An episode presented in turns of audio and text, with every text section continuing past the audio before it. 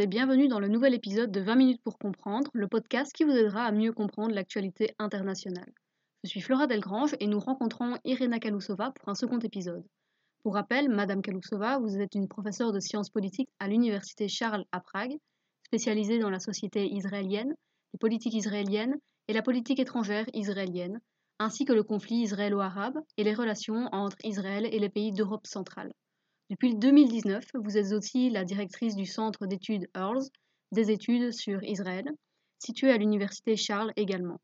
Dans notre premier épisode sur Israël, nous avons discuté des politiques domestiques d'Israël, de l'influence du passé sur la société israélienne, mais aussi du rôle d'Israël dans le conflit israélo-palestinien.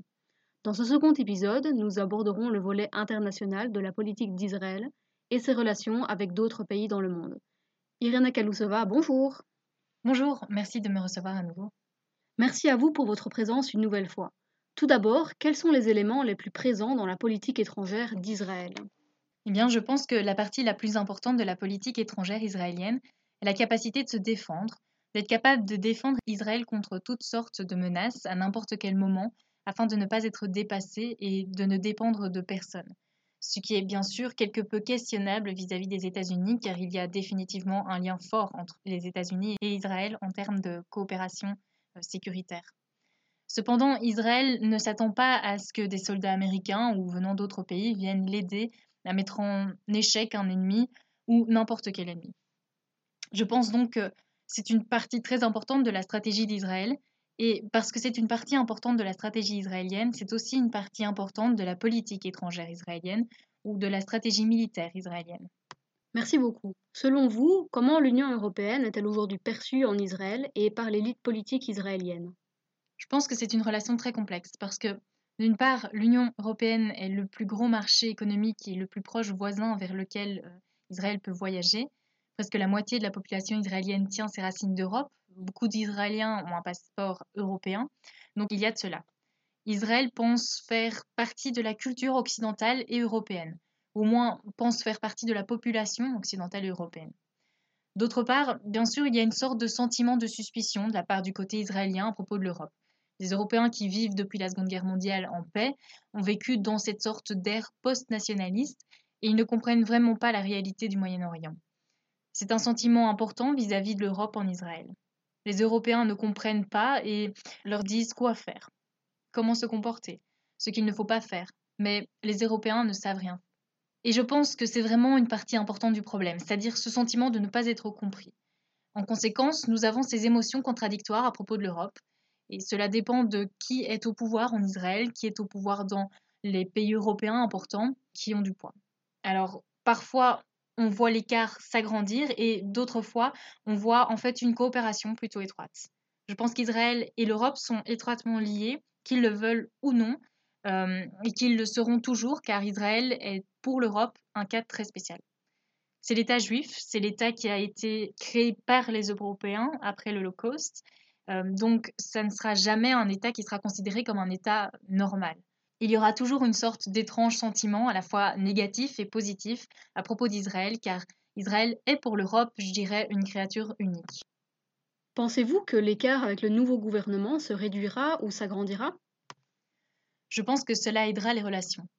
Euh, car Lapide, le ministre des Affaires étrangères, est assez ouvert sur sa volonté d'améliorer les relations avec Bruxelles.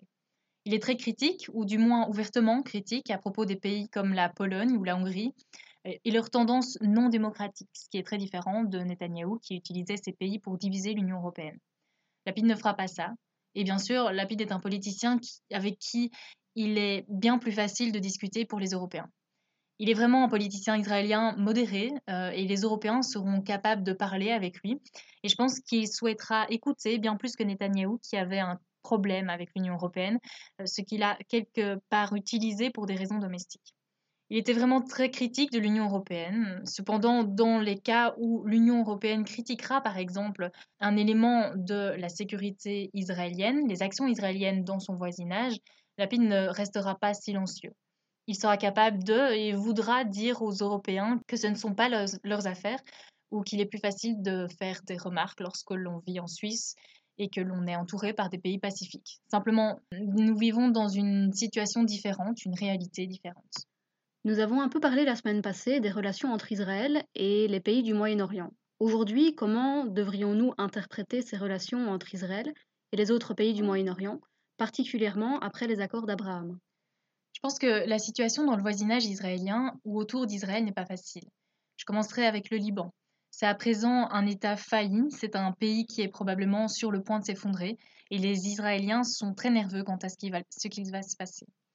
La frontière nord est restée calme depuis de longues années, depuis 2006. Ça n'a pas été calme à 100%, mais de manière raisonnable. Cependant, le fait que l'État libanais soit en train de s'effondrer va très certainement renforcer la position du Hezbollah, ce joueur extrêmement important qui est à la fois un acteur non gouvernemental et gouvernemental. Israël est très nerveux sur ce que cela signifiera au regard de la paix dans le nord, étant donné que le Hezbollah est un formidable ennemi d'Israël. Le fait que le Hezbollah dispose de plus de 100 000 missiles qui peuvent toucher n'importe quelle cible en Israël et que Israël ne puisse pas se défendre à 100% contre cela, ça rend bien sûr Israël très nerveux. C'est donc une chose. Deuxièmement, la, Syrie est également un État failli. Euh, c'est donc pour Israël, d'une part, une bonne chose que l'armée syrienne soit inexistante, ou, faible du moins, mais à nouveau, euh, ce qu'il va se passer euh, en Syrie n'est pas très clair, et Israël reste bien sûr attentif à cela, ainsi que dans quelle mesure l'Iran sera présent sur le sol syrien. Ensuite, il y a la Jordanie, qui est aujourd'hui plutôt stable, mais qui est aussi une société, un pays qui est un peu en ébullition, alors qu'Israël a besoin que la Jordanie reste stable. Mais la Jordanie est un État faible également. Surtout, Israël a de très bonnes relations avec l'Égypte, ce qui euh, rend la frontière sud très calme et pacifique. La coopération entre ces deux pays très intense, mais c'est le voisinage immédiat qui montre que ce n'est pas facile pour Israël. Et puis, il y a bien sûr les pays du Golfe. C'est très important pour Israël de voir ce développement avec les accords d'Abraham euh, et de voir qu'en réalité, le pays devient accepté par le monde arabe, que le monde arabe ne veut plus combattre ou boycotter Israël et qu'il est prêt à coopérer. Nous devons attendre et voir dans quelle mesure et dans quel domaine cette coopération aboutira, mais je pense que cela concernera plus que seulement la sécurité. Cela sera plus que seulement des relations économiques. Je vois déjà des accords signés entre des universités et pour des échanges culturels. Je pense que c'est extrêmement important qu'il y ait des contacts entre populations et que les Israéliens voient qu'ils peuvent voyager dans le monde arabe et que c'est sûr pour eux. D'autre part, c'est important qu'ils voient des Arabes venir en Israël et qu'ils voient que ceux-ci sont des touristes normaux. Je pense donc que c'est extrêmement important pour les stratégies à la fois des Israéliens et des Arabes de se voir et d'avoir des contacts au jour le jour. Je suis donc plutôt optimiste à propos de ça. Cependant, il y a toujours des problèmes car l'Iran euh, est un dossier important. Euh, nous devrons certainement attendre et voir comment cela évoluera avec l'administration de Washington. Israël a donc encore des ennemis puissants dans la région. Tout n'est pas rose, mais je pense qu'en général, la situation sécuritaire dans le Moyen-Orient pour Israël s'améliore euh, légèrement. Toutefois, et particulièrement le Hezbollah, le fait que l'Iran puisse utiliser celui-ci à n'importe quel moment euh, comme son arme contre Israël est une chose, je pense, qui garde activé le, le modèle sécuritaire israélien. Merci beaucoup. Pour la prochaine question, je voudrais vous demander, Joe Biden fera-t-il une réelle différence comparé à Donald Trump concernant la politique des États-Unis envers Israël et le conflit israélo-palestinien? Je pense que c'est une question très intéressante car les deux présidents ont des approches très différentes. Pour Donald Trump, le conflit, le conflit israélo-palestinien était une sorte de priorité, euh, mais lui et son administration adhéraient complètement à la perspective de la droite israélienne. Pas tellement la perspective israélienne en tant que telle, mais surtout la perspective de la droite dans le conflit. Ils ont complètement mis de côté euh, les Palestiniens, ils les ont ignorés, ils ont coupé les relations avec les Palestiniens, ce qui est euh, bien sûr impossible.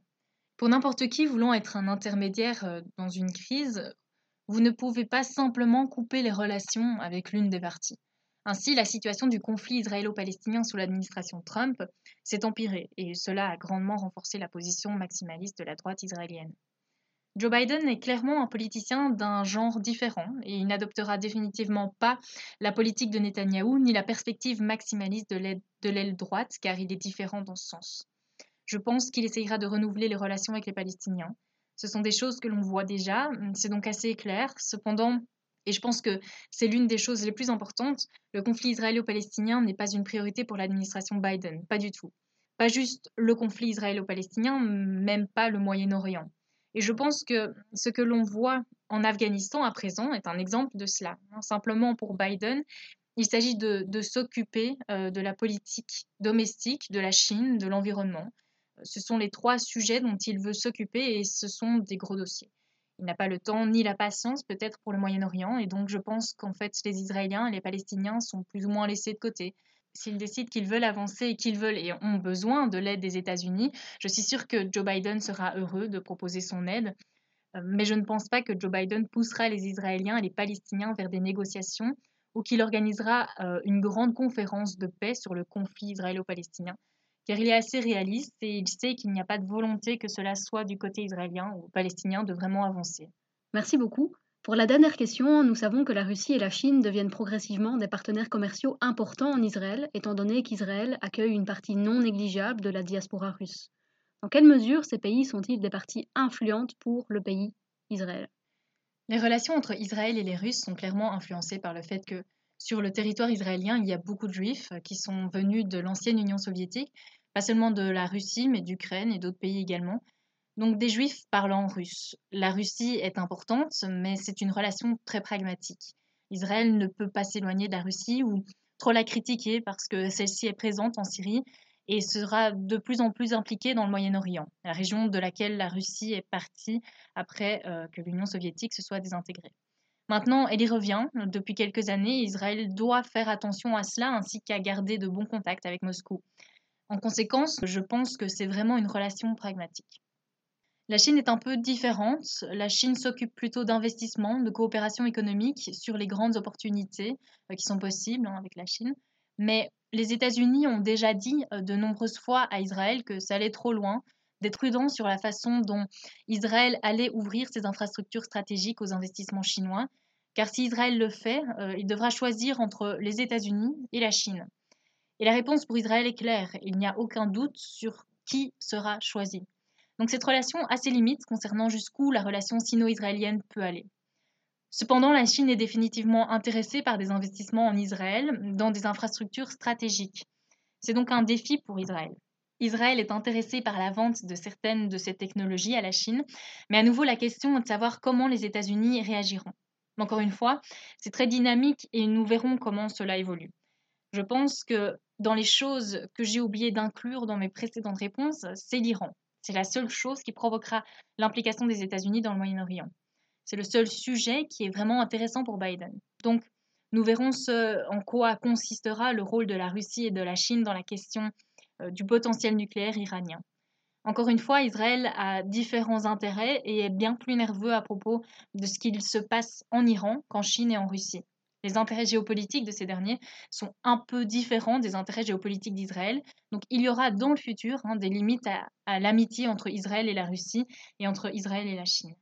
Merci beaucoup pour cet aperçu des relations à l'international et de la politique étrangère d'Israël. Merci beaucoup encore, Madame Kalousova. Merci pour votre temps et ces interviews. Il est maintenant temps de conclure cet épisode et notre série. Prenez soin de vous et à bientôt. Merci beaucoup encore pour l'invitation.